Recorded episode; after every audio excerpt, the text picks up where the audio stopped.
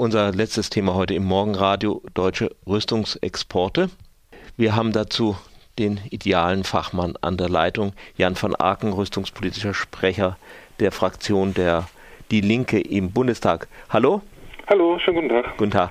Ja, äh, schlechte Zeiten für deutsche Rüstungsexporteure mit Sigmar Gabriel an äh, Behörde zuständig für die Genehmigung von Waffenexporten, meinen Sie doch auch, oder?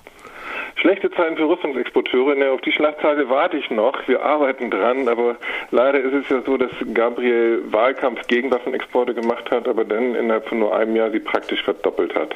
Deutschland ist immer noch drittgrößter Waffenexporteur und das finde ich schlecht. Sind das jetzt vor allen Dingen Neugenehmigungen oder das sind auch so Altfälle, die dann aber durchgewinkt werden?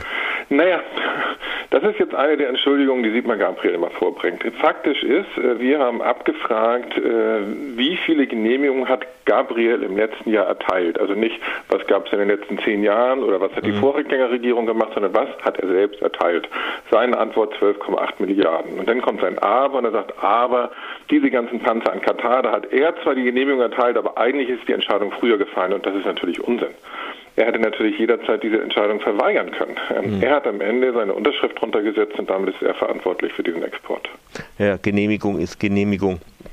Gehen jetzt diese Waffenexporte vor allen Dingen an Länder, die sich nur theoretisch bewaffnen und äh, sicher keine Kriege führen? Oder wie sieht es damit aus? Also es gibt ja diese Geschichte, dass Deutschland nicht in Krisenregionen Waffen exportieren sollte. Ja, die gibt es leider nicht. Das ist so ein Ding, das habe ich früher auch immer gedacht, äh, keine Waffenlieferung in Kriegs- und Krisengebiete. Die Realität ist eine ganz andere. Irgendwer hat mir mal erzählt, dass Franz Josef Strauß damals wohl mal gesagt haben sollte, wie keine Waffen in Kriegs- und Krisengebiete. Wohin denn sonst?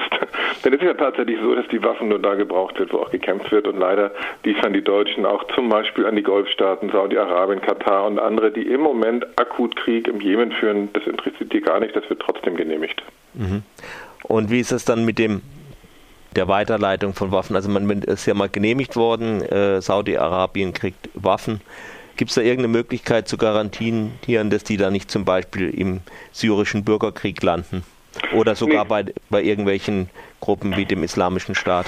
Nein, diese Garantien gibt es natürlich gar nicht. Gerade bei den sogenannten Kleinwaffen, also Panzerfäuste, Sturmgewehre und so weiter, die sind ja so klein und handlich, die lassen sich relativ einfach weiter transportieren. Und das stellen wir seit Jahren immer wieder fest. Wir sehen deutsche Waffen in Ländern, in die sie nie genehmigt worden sind, in Libyen, in Georgien. Und wir wissen von 100.000 äh, Pistolen, die illegal nach Kolumbien weitergegangen sind. Also das passiert regelmäßig. Jetzt wird versucht, das auszuschließen darüber, dass ähm, vor Ort mal nachkontrolliert wird. Das hat Gabriel jetzt eingeführt. Ich bin mal gespannt, ähm, wie er das denn konkret durchführt. Ähm, der erste Fehler liegt schon darin, dass das Ganze nur für Länder außerhalb der NATO gelten soll. Und der letzte ganz große Skandal, diese 100.000 Pistolen für Kolumbien, das waren die USA, die da illegal weitergeleitet haben. Und da soll eben nicht kontrolliert werden. Also bleiben ganz große Lücken im System. Mhm.